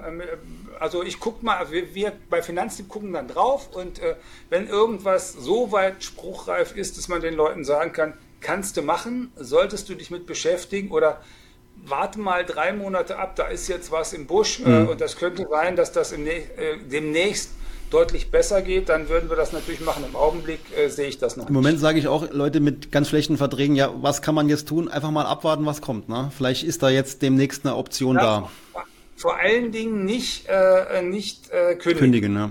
Genau, weil die Zulagen also halt weg sind. vor allen Dingen, wenn es um Riester konkret geht, mhm weil da wären ja dann sozusagen die, sowohl die, die Förderung als auch die Steuervorteile wären weg und das, das wäre eine ganz, das ist eine Schnapsidee. Mhm. Im Zweifel jetzt mal eine Zeit lang beitragsfrei stellen und dann gucken, mhm. wo man hingeht, wenn der Vertrag denn ganz bescheiden ist. Und wenn man viel Förderung kriegt, um Himmels Willen, dann nimmt man eben die viele Förderung mit, auch wenn das Produkt selber gerade nicht so viel äh, Rendite ja. Ja, man kann ja auch einen Anbieterwechsel durchführen zum günstigeren Anbieter. Das geht beim Riester. Man kann Wohnriester, man kann Kapital entnehmen ne? für, die selbst, äh, für, die, für die selbstgenutzte Wohnimmobilie zur Entschuldung. Hat dann auch wieder. Oder, oder wenn man eine Heizung einbauen muss. Äh, für die Heizung auch. Ja, also wenn, wenn ich an meiner Immobilie was machen muss, ja, natürlich, das muss gehen. Hm. Okay. Das ist ja wie, also ist ja wie, äh, wird, wird ja da behandelt wie Bausparvertrag. Ne? Also wenn ich das mache, wenn ich da was machen muss am Haus, dann könnte ich das auch machen. Hm, okay, also es gibt da ein paar Optionen, die man eben hat und das ist zumindest mal äh, etwas Positives, dass es da äh, ja so ein paar Handlungsalternativen halt noch gibt. Äh, es gab da jetzt, jetzt im Vorfeld eine äh, Mail, die ich bekommen habe. Ich sollte dich doch bitte mal fragen, wie du das siehst, wie das damals war äh, bei Finanztest, damals noch unter deiner Leitung. Okay. Äh, Uni-Profi-Rente wurde da ja. äh, stark gelobt, war auch äh, Finanztestsieger. Ich kann mich mhm. auch noch erinnern, äh, dass das äh, eigentlich ein gutes Produkt immer war, laut Finanztest. Und es ist ja auch nicht per se schlecht. Ja? Man muss aber auch vielleicht sagen, es gibt da auch ein paar Besonderheiten. Äh, wie, wie, siehst du das im, im Rückblick? Äh, Uniprofi-Rente, war das so, so gutes Produkt? Das war damals, äh, also vor, ist ja fast 20 Jahre her, auch vor 15 Jahren noch war das das Produkt, wenn, wenn man, wenn man als einen Riester-Vertrag machen wollte mit Fonds, war das das Produkt der Wahl. Mhm. Äh, weil tatsächlich äh, der Fonds, mit dem die das gemacht haben bei, bei Union, das sind der Volksbanken und Spark, äh, Volksbanken und Raiffeisenbanken, das war der Uni Global, das war ein guter Fonds, der auch äh, jenseits von der Frage, ja. ob man damit geriestert hat oder nicht. Uni Global ist gar nicht so schlecht, ja. Immer als ein, als ein guter Fonds galt. Mhm. Immer noch. Ähm, und äh, das war gut zu machen. Und was dann passiert ist, also eigentlich ist das alles bis 2015 ungefähr relativ äh, äh, das ist dann an der Börse rauf und runter gegangen, aber das ist es ja, das geht ein bisschen rauf und runter. Da hätte man auf die Dauer auch eine gute Rendite damit gehabt. Und dann war, kam diese Niedrigzinsphase und dann wurden die alle fürchterlich nervös, hm. ähm, auch bei Union, und haben an diesem Vertrag 2015 und 2017 ganz viel rumgeschraubt. Und ich weiß, ich war damals schon bei Finanztipp und wir haben damals 2015 den Leuten gesagt, wenn euer Vertrag gut ist, also euer Vertrag von der, äh, von der Uni-Profi-Rente, und ihr habt da schon recht viel Geld drauf und ihr habt auch schon eine ordentliche Rendite äh, realisiert da, dann widersprecht dieser Veränderung. Man konnte nämlich der Veränderung damals widersprechen. Du meinst, die ähm, Veränderung ähm, war, dass die umschichten, ne? War, wir, wir, schichten das jetzt um in einen anderen Fonds, da gelten dann andere Regeln, da kommt dann auch mehr Rentenpapiere ähm, rein und äh, das sollte dann das Ganze alles sicherer machen. Mhm. Ähm, aber das nimmt natürlich dann auch eine Menge an Renditechancen weg. Und wir haben den Leuten gesagt, also wenn es irgend geht, bitte nicht äh, zustimmen, widersprechen, einfach so bleiben. Bei Finanztipp jetzt, ne, war das dann?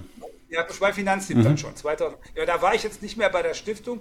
Ähm, ich, hätte, ich weiß gar nicht, ob die, was die dazu empfohlen haben, aber ähm, ich hoffe eigentlich, dass die sowas ähnliches auch empfohlen haben. Nochmal nach. Das Problem bei Uniprofi-Rente, aber auch bei Fairriester, was ja auch mal eine Zeit lang immer wieder empfohlen worden ist, war, dass die wenn sie umgeschichtet haben, fast immer im Tiefpunkt umgeschichtet haben. Ne? Die Aktienmärkte krachen ein, die schichten um aus dem Aktienmarkt in den Rentenmarkt und die Erholung geht komplett flöten. Ne? Das ist so auch ein Garantieproblem wiederum bei Priester. Aber ja, das ja. war der Riesennachteil bei ganz vielen Verträgen. Ja, aber das war, das war genau der Punkt. Die haben das ja eingeführt, nach stärker, dass sie das machen. Und deswegen haben wir damals gesagt, bei allen, die, die einen gro alten Vertrag haben mit einer ordentlichen Rendite, da gab es die Notwendigkeit zum Umschichten mhm. dann gar nicht. Also das heißt, wenn man relativ viel mhm. über Wasser schon war, mhm. hätte man nicht, äh, wäre man nicht in die Verlegenheit gekommen, mit hoher Wahrscheinlichkeit überhaupt umzuschichten. Und äh, deswegen haben wir gesagt, wenn es irgend geht, macht das nicht, mhm. Weil genau das passiert nämlich bei dem, also das ist ja äh, am, am gravierendsten nochmal passiert, wenn in dieser Corona, äh, in hm, diesem ja, Corona-Frühjahr, ja. wo innerhalb von einem Monat also genau. also der, die, die Aktienfonds ins Bodenlose gefallen sind, also, dann hat man alles umgeschichtet und nach anderthalb Monaten waren sie quasi fast wieder auf dem alten Stand und beim Umschichten ist das dann da ziemlich äh, in die Grütze gegangen. Aber da waren wir schon, äh, ja. also das sind so die Besonderheiten. Ich habe Verträge gesehen von, von Ehepaar, wo der Mann, mhm. glaube ich, hat einen größeren Puffer gehabt und die Frau einen kleineren Puffer. Ne? Und mit einem kleineren mhm. Puffer ist die, die, ist die bei dem Corona-Crash komplett umgeschichtet worden. Der Mann mhm. gerade so nicht. Ne? Der hat gerade so die Kurve bekommen und hat natürlich jetzt viel höheren Aktien oder viel höheren Vermögensstand wie jetzt die Ehefrau. Und da fällt es ja. halt besonders auf, wenn dann zwei Verträge parallel laufen. Ne? Und das ja, kann ja, der genau. normale genau. Anleger, der versteht das ja dann in dem Moment nicht. Ne? Die hat also ungefähr so viel eingezahlt wie er, hat deutlich, deutlich weniger drin. Und das lag eben an dieser, äh, an diesem Automatismus. Genau, das, aber das war natürlich, also das ist ein Teil Garantieproblem, aber es ist ein Teil natürlich auch ähm, wie immer auch ein Timing-Problem dieser Timing. Finanzdienstleister, die, die wollen ja immer im Wesentlichen ihren Hintern retten und nicht den ja, ihrer, äh, ihrer, ähm, ähm, äh, ihrer Anleger. Mhm. Das gab es an anderen Stellen auch schon. Also es gab, wenn man jetzt äh, nochmal zurückgeht zur Dotcom-Blase 2002, die war ja auch für den DAX viel schlimmer sogar als die Finanzkrise äh, 2008, 2009. Da hat der DAX 75 Prozent fast ver verloren, 2002. Hm. Ja. Wenn man da reinschaut, warum? Unter anderem auch deswegen, weil die Allianz immer gesagt hat, wenn der DAX nicht unter 3000 fällt, haben wir kein Problem. Und alle Spekulanten äh, dieser Welt hm. haben äh, sozusagen gegen den DAX spekuliert, um die Allianz unter Wasser zu drücken. Hat auch geklappt. Äh, und die haben eben auch ihre Aktienanteile, größere Teile verkaufen müssen an der Stelle. Mhm. Also von daher, ja, und das ist, der, das ist das Problem von Garantien per se. Mhm. Aber ähm, ähm, deswegen äh, ist es auch sicherlich, äh, empfehlen wir ja bei Finanztipp auch ähm, im Zweifel einen ETF zu kaufen, einen weltweiten Marktbreiten, da hat man dieses Garantieproblem nicht. Mhm. Aber damals, als man das angefangen hat, waren die Leute äh, nicht bereit, auch vor dem Hintergrund der Dotcom-Blase, der gerade geplatzten. Also die haben da gerade mal eine Krug gesehen immer. Ne? Und gedacht, was habe ich da nur angestellt am, am Aktienmarkt, wenn sie beim Telekom-Aktien gekauft mm, haben ja. und wollten sowas nicht für ihre Altersvorsorge. Ja, das, äh, das steckt bei vielen noch äh, in den Knochen drin, was man da so erlebt hat in der Vergangenheit. Ja, aber du sagst ganz richtig, ETF sparen breit gestreut, ähm, wichtiges Thema. Das haben ja auch viele für sich entdeckt. Ähm, Stufe zwei von dem Ganzen, Level mehr ist vielleicht das Ganze nachhaltig zu tun. Und du hast ja ganz aktuell auch im Spiegel schreibst ja eine regelmäßige Kolumne, ist sehr interessanter Artikel, kann ich auch gern verlinken wo es um das Thema geht und konkret wie immer gehst du auch ganz ähm, konkret auf, einzige, auf, auf einzelne Produkte auch mal ein. Ähm, wie siehst du das generell? Ist das für dich sehr wichtiges Thema, ähm, das Nachhaltige in der Geldanlage. Kann man das wirklich so ähm, konsequent umsetzen mit passiven Fonds oder würdest du sagen, ja, richtig geht es eigentlich nur mit den aktiven und die sind halt ziemlich teuer? Ähm, also erstens ist es wichtig, weil wir können nicht auf der einen Seite die ganze Zeit über Nachhaltigkeit nachdenken und darüber nachdenken, wie das vernünftig gemacht werden, äh, werden sollte und äh, ähm, dann gerade bei der Geldanlage das ausblenden. Das ist nicht vernünftig. Äh, dann ist die Frage, wie kann man das einfach machen? Weil wir, wir haben ja gerade schon darüber geredet, dass viele von diesen Dingen nicht so einfach sind. Mhm. Und dass die, die, meisten Leute wollen sich ja nicht regelmäßig mit ihrer Geldanlage beschäftigen. Und die allereinfachste Variante ist tatsächlich, ich sage dann immer, hellgrüne Indexfonds äh, mhm. zu nehmen. Das ist dann eigentlich so, also in so einem weltweiten Indexfonds auf den MSCI, da sind 15, 1600 unterschiedliche Firmen aus über 20 Ländern drin. Und in der hellgrünen Variante gehen die äh, für den hellgrünen Index gehen die eigentlich nur hin, die Indexbauer und damit eben auch dann die Fonds hinten dran und sortieren einfach drei Viertel von denen, die nicht so grün sind und die nicht so sozial sind und die ihren Vorständen viel Gehalt zahlen, wenn sie wenig Rendite erwirtschaftet haben, sortieren sie aus und behalten nur das Viertel, was ökologischer ist, was sozialer ist und was äh, vernünftig gemanagt wird. Ähm, um nur mal so eine Vorstellung davon zu geben, äh, wer dann rausfällt, da fällt zum Beispiel Amazon raus. Äh, weil dann gesagt wird, also naja, der Umgang mit Gewerkschaften bei diesem Giganten ist schon mindestens diskussionswürdig, wollen wir dann bei dem besten Viertel nicht dabei haben. Da fällt Meta raus, also Facebook, äh, Instagram, WhatsApp. Niemand nutzt WhatsApp, weil wir sind ja alle die großen Datenschützer, kommt in der Republik also nicht vor. Mhm. Aber A, die doch WhatsApp nutzen, haben dafür gesorgt, dass diese Firma durchaus einen relevanten Börsenwert hat. Ja. Und die ist ehrlich gesagt von diesen Tech-Giganten auch eine von denen, die mit, mit der Ökologie, also mit Stromsparen und Energiesparen, eher vorbildlich umgeht. Mm. Aber trotzdem sind sie nicht drin, weil ähm, diese Datenschutzfragen, die sind dann schon so, dass man eben diese Firma nicht dabei haben wird. Und auch Apple ist nicht dabei. Da muss man mutmaßen, weil das nicht so ganz genau äh, äh, sozusagen aus diesen aus, dem, äh, aus der Bewertung hervorgeht. Ich habe die Bewertung in dieser Spiegelgeschichte verlinkt, warum mhm. die, also die sind ja hierarchisiert dann, warum welche rausfallen. Das ist da schon eine Entscheidung. Das ist schon ein... Erden mhm. wohl, äh, also um diese Frage, was man für einen Bergbau eigentlich für Handys betreiben muss, was bei Handyherstellern ja dann immer äh, ein schwieriges mhm. Problem ist. So, und äh, die sind nicht dabei und trotzdem hat man mit diesem hellgrünen Indexfonds äh, in den letzten Jahren die gleichen Renditen, in den allerletzten Jahren zum Teil sogar höhere Renditen erwirtschaftet als mit dem klassischen Fonds. Das heißt, man muss nicht auf Rendite verzichten und kann wenigstens diejenigen, die also besonders unsympathische Geschäftsmodelle haben, schon mal aussortieren. Mhm. So, das geht ohne großen Aufwand. Danach äh, wird es aufwendiger. Man könnte jetzt im nächsten Schritt hingehen und sagen, reicht mir nicht. Ähm, ich will keine Autokonzerne mehr dabei haben. Ich will auch keine Flugzeugkonzerne dabei haben. Und ich will mhm. ähm, keine Chemiekonzerne, die bestimmte Sachen machen, will ich gar nicht dabei haben. Und äh, sehr streng sortieren ja, geht. Es geht ja um diese Ausschlusskriterien. Ne? Also bei Finanztest genau. äh, ist es ja auch immer so, da wird dann halt gesagt, okay, die sind zwar grün, also wie du sagst, hellgrün vielleicht, die richtig dunkelgrün, wo jemand auch genau drauf guckt und dann eben auch wirklich 100% Ausschusskriterium einhält ähm, die kosten halt auch eine Menge Geld. Ne? Also vom Ausgabeaufschlag mal abgesehen, auch die laufenden Kosten sind enorm. Ähm, okay. Ja, wobei da muss man jetzt, da muss man zwei Dinge sagen. Also erstens, ja, das ist so.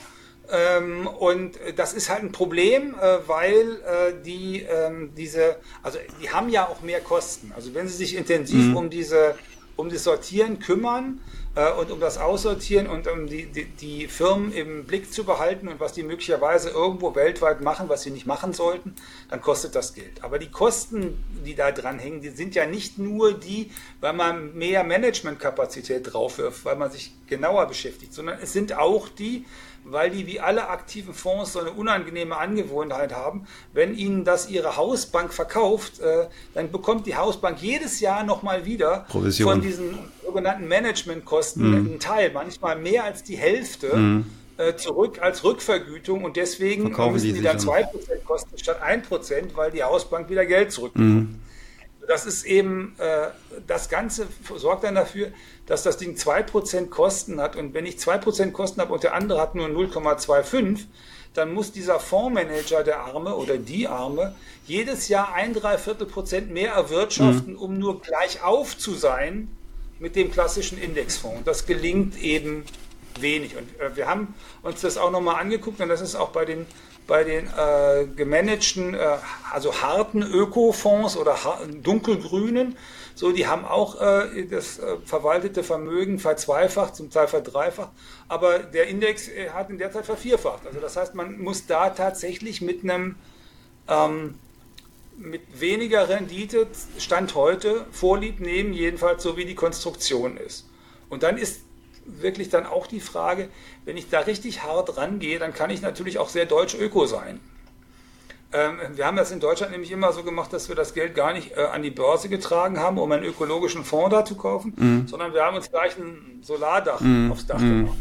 Oder, un, ja. oder, eine, oder ein großes Windrad mit ein paar Leuten gemacht. Das ist durchaus nach wie vor hat mehr Impact. Valid, jetzt sogar vielleicht noch einfacher. Also wenn Sie noch kein Solardach haben, 30 äh, äh kW Peak können sie aufs Dach setzen jetzt, äh, können dann Strom selber verbrauchen oder verkaufen an äh, den Stromanbieter Und äh, sie müssen ihr Leben lang das, was sie als Einnahmen haben, nie wieder versteuern. Äh, das hat diese neue Regierung sicher ausgedacht. Also wenn Sie ein Dach haben, sei es eine Garage oder ein schönes Einfamilienhaus oder noch irgendwo eine Scheune oder sowas, 30 kW Peak, also bis 30 kW Peak, dürfen Sie das machen. Äh, Sie können das auch, äh, Sie können es leider nicht so einfach so machen, dass Sie jetzt für sich eins machen und für Ihre Frau und Ihre beiden Kinder, also insgesamt vier. Das geht nicht zur gleichen Zeit, habe ich mir von Experten sagen lassen. Mhm. Muss man sozusagen alternierend machen. Also erst das erste Jahr Dach und im, im, nächsten Jahr vielleicht das von der Frau oder von der Tochter. Meinst du jetzt die Förderung Jahr, dann, wo man dann bekommt dafür?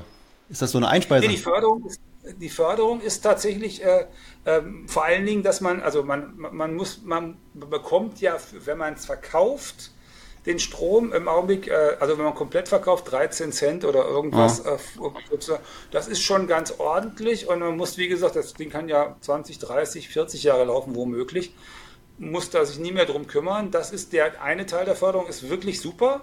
Und die andere Möglichkeit ist natürlich, dass sie das selbst, äh, also einen Teil selber verbrauchen und dann 60 Prozent von dem Strom selber verbrauchen. Ich weiß nicht, ob sie die 30 kW Peak wirklich verbraucht kriegen, aber wenn sie ein E-Auto haben mhm. und äh, eine, mit einer Wärmepumpe das äh, Haus beheizen und auch sonst aus irgendwelchen Gründen größerer Stromverbraucher schon sind, kann auch das eine attraktive Variante okay, sein. Okay, super. Also da haben wir schon einen konkreten Anlagetipp jetzt schon bekommen, dass das vielleicht auch eine Idee wäre. Also think outside the box. Ne? Also auch da vielleicht mal drüber nachdenken als Geldanlage, ne? als Investment und man hat ja auch was Konkretes das davon. Das ist genauso, wie ich äh, Leuten, die älter sind, mit ihrer Immobilie immer sage, wollen Sie da drin wohnen bleiben? Ja, genau. Wenn Sie darin wohnen bleiben wollen, dann haben Sie doch, äh, wenn Sie jetzt Geld zur Verfügung haben und auch äh, die Muße dafür haben und auch den, die Energie, dann sorgen mhm. Sie doch dafür, dass Ihr Haus so ist, dass Sie auch drin wohnen bleiben können. Mhm solange es denn irgend geht, also altersgerechten Umbau, bodengleiche Dusche, äh, dass man überall mit dem Rolli reinkommt und diese Dinge mehr. Also das ist ein Vorteil auch von deiner Vielseitigkeit, dass du ja an viele Aspekte jetzt denkst. Ne? Und äh, da kommen wir von dem einen Thema zu dem anderen und das finde ich auch jetzt super und großen Mehrwert für alle, die jetzt da äh, zuhören und zuschauen, auch mal darüber nachzudenken. Und jetzt haben wir schon fast eine Stunde, deswegen frage ich dich, hast du noch ein paar Minuten für mich, weil ich habe noch ein paar Fragen vorbereitet und es macht wirklich großen Spaß. Ja, lass uns doch mal machen. Also ich habe äh, anschließend Abendessen mit meiner Frau. Okay, wir, wir werden auch jetzt zügig da weitergehen. Ich habe noch ein paar Fragen, die ich noch unbedingt loswerden will. Äh, das eine ist das Thema, äh, vielleicht auch nur in aller Kürze. Kryptowährung siehst du skeptisch, kritisch, ja? Also würdest du sagen, ja. ist nicht unbedingt so die Anlageform, die jetzt jeder braucht. Ist eher Spekulation. Nein, ist, keine, ist, ist für mich keine Geldanlage. Ähm, ich habe äh, also einen, einen netten Tipp da immer. Ich sage also, wenn Sie das Geld sonst ins Wettbüro tragen würden, also ob zu Lotto Dotto oder zur Fußballwette oder was auch immer, dann machen Sie das ruhig mit dem Geld, was Sie dahin mhm. tragen. Also würden. Glücksspiel. Und gucken Sie, weil Sie lernen eine Menge darüber, wie, äh, wie Blockchain funktioniert, wie diese Technik funktioniert, äh, wie moderne Varianten von Finanzmarkt inklusive aller Betrugsvarianten, die da so vorkommen, funktionieren. Und äh, was Schlimmeres tun, als, als das bei Lotto oder Toto zu machen, tun sie sich da mit Sicherheit auch nicht an. Mhm. Ist besser als auf die Rennbahn. Aber nicht als Geldanlage und schon gar nicht denken, dass man damit irgendwie Altersvorsorge betreiben mhm. könnte. Okay. Ist ja ein Thema, da muss man eine Meinung irgendwo vielleicht sich bilden dazu und dann entsprechend ja auch mal, wenn man will, ja auch da ein bisschen mitzocken, aber es muss eben nicht sein. Ich sehe es genauso wie du. Ähm, dann wollte ich dich noch fragen, es gibt Coaches, Finanzcoaches, gar nicht mal so wenige, einige, die ein Angebot äh, haben, wo es dann darum geht, ja, besuch mein Seminar, dann wirst du lernen, mhm. wie du drei, vier, fünf, sechs Prozent pro Monat verdienst. Das klingt so, da gibt es irgendeine Zauberformel, äh, die man nur lernen muss und dann hat man mit diesen ganzen Turbulenzen an den Börsen nichts mehr zu tun. Wie siehst du diese Angebote? Das Angebot, was du gerade skizziert hast, ist unseriös. Okay, Punkt. Punkt. Ja. ähm, weil wer sagt 3, 4, 5 Prozent im Monat, äh, ist einfach unseriös. Mhm. Ähm, ich habe ein gewisses Verständnis äh, dafür, dass es diesen Markt gibt. Nein, ich habe ein relativ großes Verständnis mhm. dafür, dass es den Markt gibt.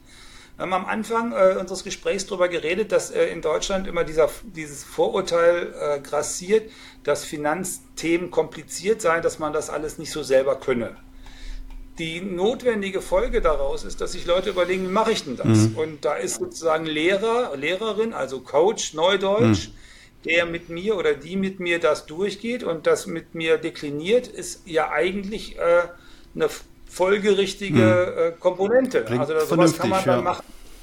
Äh, das ist also, und das Problem dabei ist, äh, und das mag auch, und es gibt bestimmt auch welche, die das seriös machen, äh, mit denen man das machen kann. Finanzberatung, es gibt ja auch ähm, Anlageberater, es gibt Honorarberatung, also es gibt eine Menge von seriösen äh, Angeboten in dem Bereich, wo ich sagen würde, ja, kann man machen, mhm. kostet auch Geld, weil so ein. Berater, so eine Beraterin will bezahlt werden. Ich sag mal, du bist ungefähr in der gleichen, äh, im gleichen Preissegment wie irgendwie beim Steuerberater mhm. oder beim Rechtsanwalt. Also da bist du schnell irgendwo zwischen 100 und 200 Euro die Stunde musst du schon rechnen. Das ist auch, äh, wenn das eine seriöse Beratung ist, völlig in Ordnung. Aber Versprechen von 2, 3, 4, 5, Pro Monat, 6 ne, wohlgemerkt, ne? Monat, mhm sind einfach ein Hinweis darauf, dass das unseriös ist. Da kann ich nur sagen, Finger weg. Und ich finde ja auch, ähm, also das ist immer so, da, da, ist dann der Staatsbürger in mir. Wenn ich das Ding äh, am Wickel kriegen kann und ein bisschen Muße habe, dann kann man auch mal den einschlägigen Behörden Kenntnis äh, von diesem Angebot geben mhm. und mal gucken, ob die nicht von der BaFin oder von sonst irgendeiner Behörde den Anbieter an der Stelle aus dem Verkehr ziehen können. Mhm. Ja, gehört dazu, vor allen Dingen, wenn der Schaden dann immer größer wird, immer mehr Leute fühlen sich angezogen davon und dann ja, kann der Schaden eben irgendwann recht groß wobei werden. Wobei das ist wirklich auch, äh, ich, also da habe ich jetzt auch ein bisschen, ähm, ich stehe da ja auch ein bisschen manchmal baff davor und frage mich, äh, wie, wie man denn auf den Gedanken kommt, dass sowas äh, so seriös funktionieren kann. Aber das ist das Gleiche, wie es Menschen gibt, ja, die, äh, die brauchen einen Porsche, um glücklich zu sein. Mhm. Äh, ich, manche Leute verstehe ich halt. Ich muss auch nicht jeden verstehen. Mhm. Und äh, wer, wer denn sozusagen viel Geld hat und damit viel, viel Geld versenken mag, der mag das dann bitte tun. Aber wenn Sie wenig Geld haben, liebe Zuschauerinnen und Zuschauer, Zuhörerinnen und Zuhörer, wenn Sie nicht so viel Geld haben und das Geld wirklich brauchen für Ihre Altersvorsorge oder für Ihre Familie im Alltag, dann machen Sie so einen Unfug nicht, sondern äh, informieren Sie sich ordentlich bei Finanztipps, gehen Sie zu einem ordentlichen Honorarberater, ähm, wenn Sie das Geld dafür überhaben und machen das da und beschäftigen sich selber. Sie können das alles auch selbst. Ja. Vielen Dank für diese klaren Worte. Damit ist das Thema auf jeden Fall auch äh, ausreichend beantwortet von dir. Und ich würde jetzt gerne mal noch auf die Fragen eingehen, die mir geschickt worden sind von, ja, von meinen Zuschauern, mhm. ähm, die unbedingt, die ich da was fragen wollten. Und zwar, ich fange an mit dem Ken Griffey. Das war jemand von YouTube jetzt. Er schreibt, mhm. ich würde mir wünschen, dass Herr Tenhagen einmal auf das folgende Thema eingehen würde. Wiederholt wurde ich in den vergangenen Jahren von potenziellen Stromlieferanten abgelehnt. Meines Erachtens aus vorgeschobenen Gründen wie Unterdeckung auf Wunsch können Nachweise von Wunderwerk oder Enstroga nachgereicht werden. Also es geht darum, wenn jemand eben immer wieder vergleicht, ne, wie die Strompreise sind. Der wahre Grund mhm. liegt meines Erachtens in der Einrichtung einer Datenbank Auskunftei der Stromanbieter, die sie auf unliebsame Verbraucher abfragen ähm, unliebsame Kunden sind in diesem Kontext äh, Verbraucher, die jährlich, wie von unserer Regierung und Verbraucherzentralen propagiert, den Anbieter wechseln. Also wer macht's? Also viel machen es ja, ne? wechseln da regelmäßig den Anbieter. Mhm. Offenbar gibt es da irgendeine ähm, Datenbank dahinter, wo jetzt die Anbieter reinschauen und offenbar dann unliebsame Verbraucher, also vielleicht die Finanztipp-Leser auch, ja, nicht haben wollen als Kunde. Kannst du das bestätigen und wie kann man sich da wehren dagegen? Also das, das, das, Maximale, was man machen kann, ist immer, wenn man sozusagen einen solchen Vertrag kündigt, äh, dann gleich auch äh, denen mitteilen, sie mögen bitte alle äh, Daten äh, zu diesem Vertrag Aha. löschen. Naja. Mhm. Weil die gehen tatsächlich auf die Daten, die, äh, die sie womöglich, also okay. wenn man bei einer, bei einer anderen Tochter, äh, bei einer anderen Tochter dieses Mutterkonzerns nochmal unterwegs ge gewesen ist, dann gleichen die zum Teil Daten ab und versuchen das auf die Art und Weise. Ich würde immer versuchen, dafür zu sorgen, dass man, also wenn ich die Vertragsbeziehung mit einem Anbieter mhm. beende, dass der möglichst alle Daten löscht und dann ist man schon relativ weit. Und dann kann das immer noch vorkommen, aber das, das jedenfalls hilft ein ganzes Stück. Also separates Schreiben, bitte löschen Sie alle meine Daten jetzt, wo ich kein Kunde mehr bin. Alle, bitte, und dann Hinweis, Hinweis aufs Bundesdatenschutzgesetz hm, oder DSGVO, die Grundverordnung, ja. bitte bitte alle mhm. äh, Daten, die gelöscht werden mhm. können, jetzt löschen. Guter Tipp, ähm, muss ich auch selbst beherzigen in Zukunft, weil man jetzt von Anbieterseite gedacht, logisch, die wollen ja nicht dauernd die Wechsler, ne? aber es ist eben nicht irgendwie, es ja, ist nicht fair. Naja, das muss man ja also ich, ich, verstehe das schon ein Stück weit. Also das ist ja ein Teil des Problems. Die bieten dann eine, eine, einen, einen Treue, Bonus, Bonus an, genau. wenn man da anfängt. Mhm. Und der Bonus sorgt dafür, dass der Stromvertrag oder Gasvertrag im ersten Jahr nicht kostendeckend ist für den Anbieter. So, und, äh, und der Gesetzgeber ist ja auch ein bisschen, äh, nicht zu, hat das nicht zu Ende gedacht. Es ist nämlich so, wenn der Bonus wegfällt im zweiten Jahr, dann ist das keine Preiserhöhung, man hat also kein Sonderkündigungsrecht und die setzen im Grunde darauf, dass der Kunde äh, blöd mhm. ist und bleibt mhm. und im zweiten Jahr dann äh, das, was im ersten Jahr gefehlt hat, mhm. bezahlt und für das zweite Jahr noch was obendrauf bezahlt. Mhm. Äh, so. Und das ist äh, das Geschäftsgebaren mit einem Bonus, der dafür sorgt, dass es sich nicht rechnet, äh, ähm, ist halt äh, schwierig.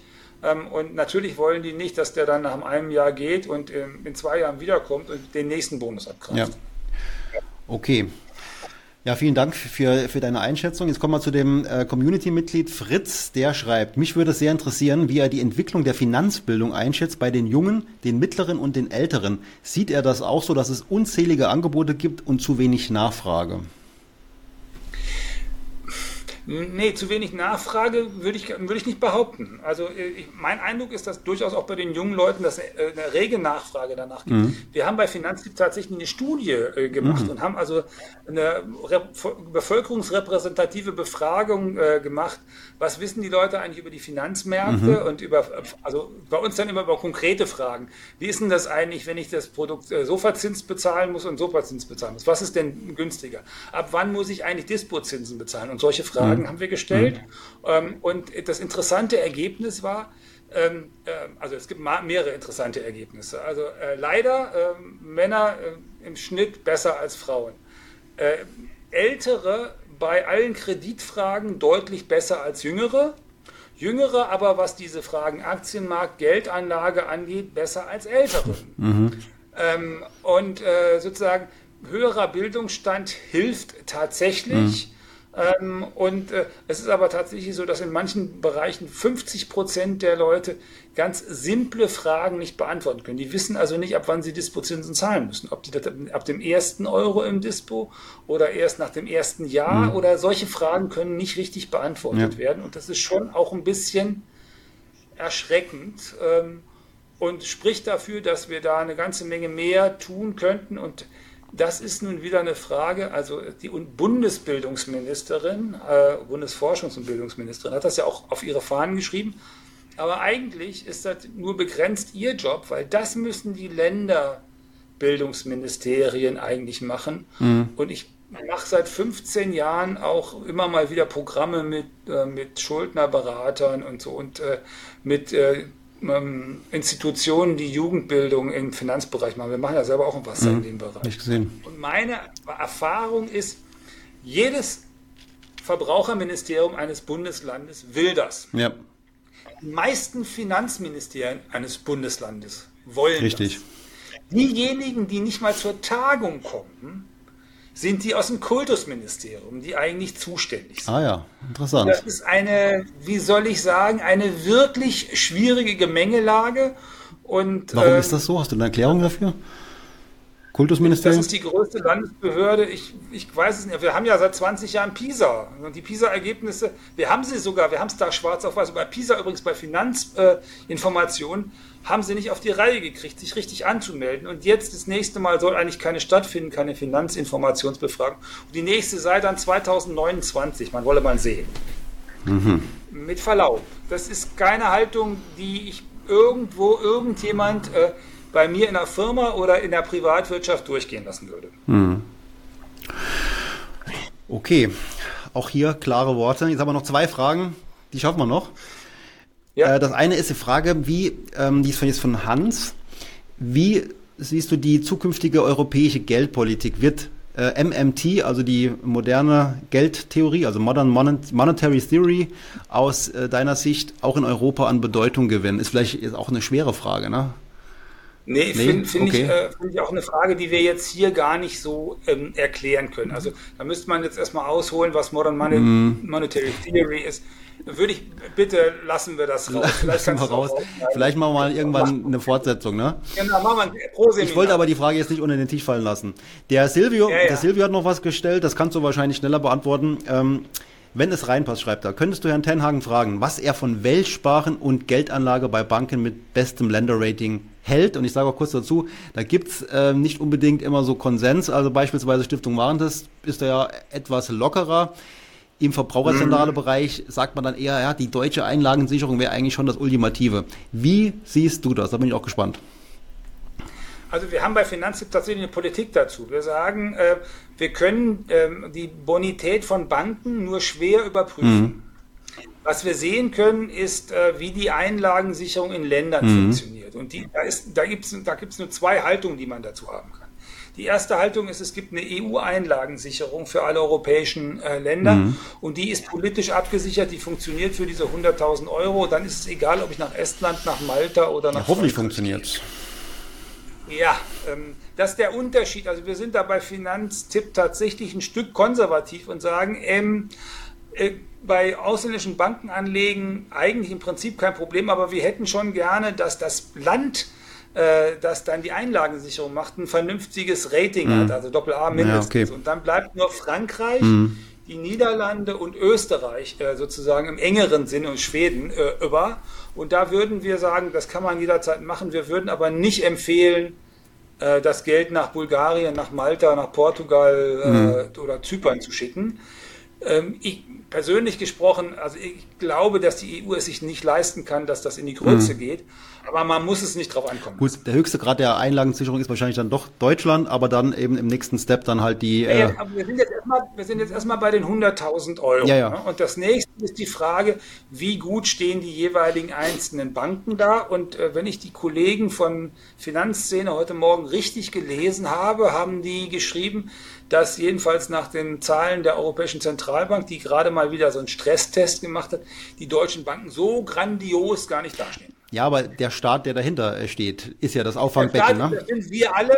Also ich würde, ich, ich, würde jetzt, deswegen haben wir immer, also Deutschland ist sowieso immer in Ordnung. Ich würde auch immer sagen, kann man in Deutschland, äh, man kann Deutschland machen.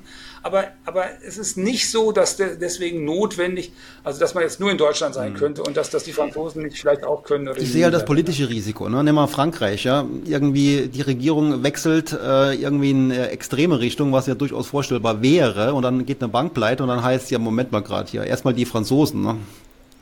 Lass uns äh, uns mal um unsere eigenen äh, Menschen kümmern. Auch wieder wahr. Kann man das damit beenden, diese Diskussion? Also auch da muss. Wir haben in Italien haben wir schon so einen Fall. Ja, stimmt. Ähm, und, ähm, ist aber noch und, nichts passiert, ne? Liebe, liebe, liebe jüngere Zuhörerinnen, Zuschauerinnen und Zuschauer. Eine wesentliche ähm, Lektion, die man lernen kann, wenn man nach Großbritannien guckt, ist, beim Brexit haben die unter 40 nicht abgestimmt, weil sie es nicht ernst genommen mhm. haben. Die sitzen jetzt da und heulen. Ihr geht doch bitte wählen. Wählen bewirken, Wahlen bewirken schon was, anders als wir Alten das früher sozusagen auf unseren Demos immer erzählt haben. Mhm. Seid dabei, passt Genau, auf. es ist wichtig und es bewirkt was und äh, es hängt auch ganz vieles mit dran. Also das kann man nur unterstützen, dass man das nicht so auf die leichte Schulter nimmt. So, und äh, ich würde sagen, äh, jetzt haben wir über ganz viele Themen gesprochen und ich bedanke mich ganz herzlich bei dir für die Zeit, die, dir, die du dir genommen hast, uns da jetzt so umfassend aufzuklären und hoffe auch, dass du weiterhin Spaß daran hast, äh, die Leute aufzuklären, weil es gibt ja noch viele komplexe Themen auch in der Zukunft. Und ja, von daher wünsche ich dir auch für die Zukunft alles, alles Gute, lieber Hermann Josef Tenhagen. Und würde sagen, für heute machen wir dann Feierabend.